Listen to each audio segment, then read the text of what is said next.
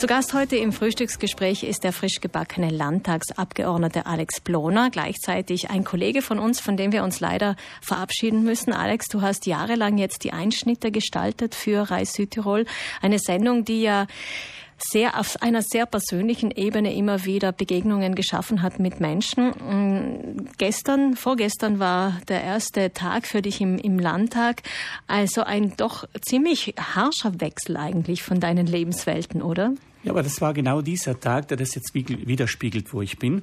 Äh, Einschnitt der Sendung zehn Jahre. Und in zehn Jahren habe ich wirklich äh, Momente erlebt, die prägend sind für die Zukunft, aber die auch irgendwie für mich prägend sind in der politischen Arbeit jetzt. Mhm. Weil wenn man äh, draußen bei den Menschen in ihrer Stube sitzt, also wirklich in, in sehr intim ist auch mit ihnen im Thema, im Gedanken, im Sein, äh, und dann ihre, ihre Nöte, ihre Sorgen auch hört, ihre, ihre äh, Visionen, ihre Gedanken und Ideen, dann kann man das auch auf die politische Bühne mitnehmen, diese Inhalte und dieses Leben. Denn Politik soll ja Rahmenbedingungen fürs Leben schaffen. Und ob das äh, Thema Armut zum Beispiel, wo ich draußen gewesen bin, es war eine der schwierigsten Sendungen in der Recherche, Menschen zu finden, die öffentlich sagen, ich bin arm. Und da braucht es Mut dazu, ja. Und da braucht es Mut dazu und das, und das ist der Thema in diesem Land. Und so haben wir immer wieder in der Sendung Themen gehabt. Und dieser Mittwoch eben, äh, der letzte war genau am Vormittag die Angelobung, also der, der Auftritt auf dieser politischen Bühne und gleichzeitig wenige Stunden später am Abend sitze ich bei Astrid Eichner. Das ist äh, eine Frau aus dem Bustertal, die ihren letzten Weg jetzt gehen muss. Sie hat Pankreaskrebs, also Bauchspeicheldrüsenkrebs mhm. und ich habe sie seit Jänner mit der Kamera begleitet. Ich habe stundenlang mit ihr gesprochen über das Leben, über dieses Sterben, über dieses Abschiednehmen, auch mit ihrer Familie. Ich war Teil dieser Familie in den Momenten, wo ich dort war.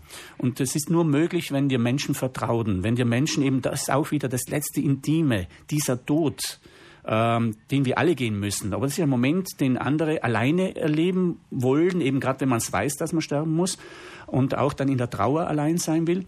Und äh, bei der Astrid war es eben so, dass sie uns, mir vertraut hat als Team, Einschnitte-Team und gesagt hat, okay, ich nehme euch auf diesen Weg mit.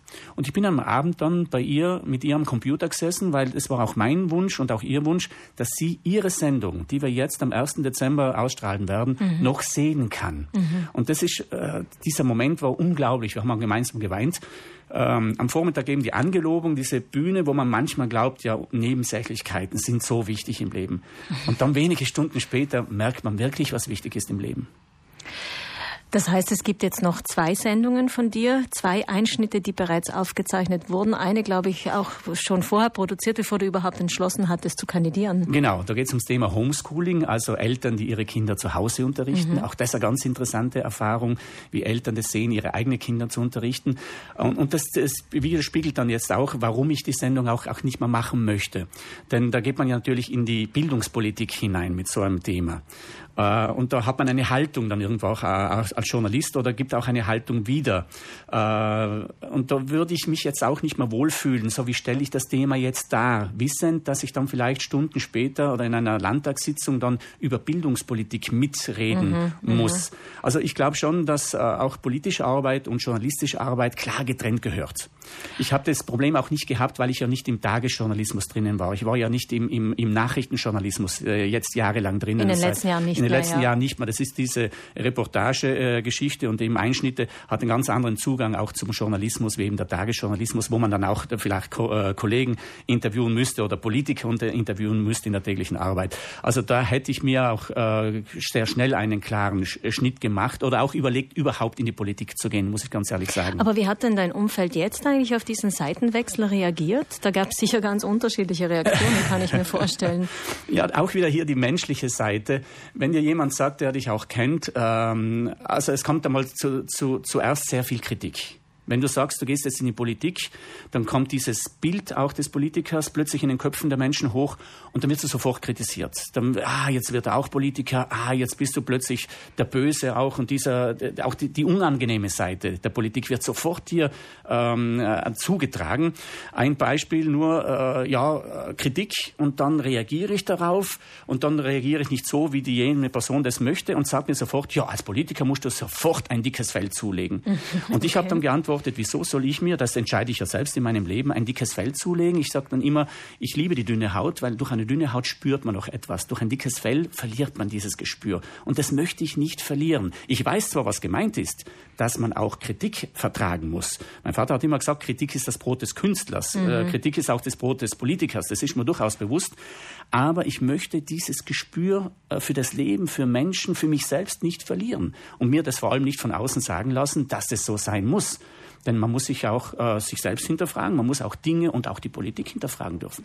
Es wurde dir auch vorgeworfen von deinem Umfeld, dass du dich bis dato ja nicht politisch geäußert hättest, was ja eigentlich aber auch im Widerspruch steht zu dem Beruf, den wir ausüben. Genau. Im, Im Medienbereich ist es glänzen wir eher durch Zurückhaltung, dass wir objektiv bleiben können. Genau, Objektivität und Neutralität auch in vielen Dingen. Aber jetzt äh, hast du die Seite gewechselt, das heißt ganz klar jetzt kann Kante ich, zeigen. Und muss ich auch Position mhm. äh, beziehen, genau, mhm. zu den Themen, die mir am Herzen liegen und ich will auch Position beziehen, wird auch nicht für, für andere dann äh, angenehm sein. Jetzt muss man schauen, in welcher Position wir dann am, am Ende auch, aber es schaut noch Pos äh, Opposition aus und da werden wir auch ganz klar unsere Positionen auch hart vertreten, klar.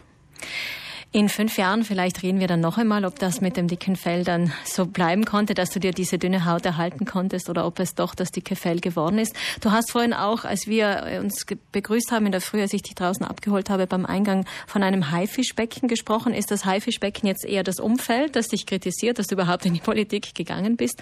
Oder ist die Politik das Haifischbecken? Ich habe auch Schlangengrube gehört. also du begibst dich ins Haifischbecken und in die Schlangengrube. Ähm, wenn man jetzt die Angriffe hernimmt, ja, da kommen die Bisse. Und die merkt man. Die merkt man auch vom, vom Umfeld. Äh, Umf auch Menschen, mit denen man bisher zusammengearbeitet hat, äh, denen man äh, auch in Freundschaft begegnet äh, ist. Freundschaft ist immer so relativ in Zeiten von Facebook-Freundschaften. Und da kommen plötzlich Angriffe, wo du dann zu Hause sitzt und dir denkst, warum? Und warum kann diese Person nicht das Telefon in die Hand nehmen und dich anrufen? Das, was sie mhm. jetzt jahrelang auch gemacht hätte, wenn man eine Auseinandersetzung oder wenn man äh, sich Gedanken ausgetauscht hätte. Und plötzlich kommt es aber auf einer ganz anderen Ebene. Es kommt über Medien daher, es kommt über Facebook daher ähm, und Menschen plötzlich ganz anders dicken als noch vor zwei Wochen, bevor du noch nicht Kandidat warst für ein politisches Amt. Das, das hat man schon zum Nachdenken gegeben. Und überrascht hat mich überrascht, hat mich dem, äh, weil man weiß ja nicht, auf was man sich da einlässt. Äh, das weiß ich auch von vielen Kolleginnen und Kollegen, die Kandidaten waren, dass sie, sie total überrascht waren von, von dieser Heftigkeit auch der Reaktion. Das geht von wirklich äh, Reifen aufschlitzen was ich von einer Kandidatin weiß, dass ihr die Reifen aufgeschlitzt worden sind im eigenen Dorf, da weil sie kandidiert hat, sagt sie zumindest auch und empfindet es so, aber es ist wahrscheinlich kein Zufall, dass da plötzlich äh, Reifen nicht mehr funktionieren, wo sie 20 Jahre vorher funktioniert haben. Ähm, also es ist schon ein Umfeld, das, äh, das nicht ohne ist, sagen wir mal so. Alex Bloner, Journalist und Moderator und ehemaliger Kollege hier bei uns bei der Reihe im Fernsehen bei den Einschnitten. Das heißt, zwei Sendungen sehen wir noch von mhm. dir. Die werden in den nächsten Wochen ausgestrahlt, aber dann war es das auch schon. Das heißt, ab jetzt Landtagsabgeordneter für das Team Kölnsberger. Alex, alles Gute. Danke, dass du heute hier warst. Dankeschön für die Einladung. Danke.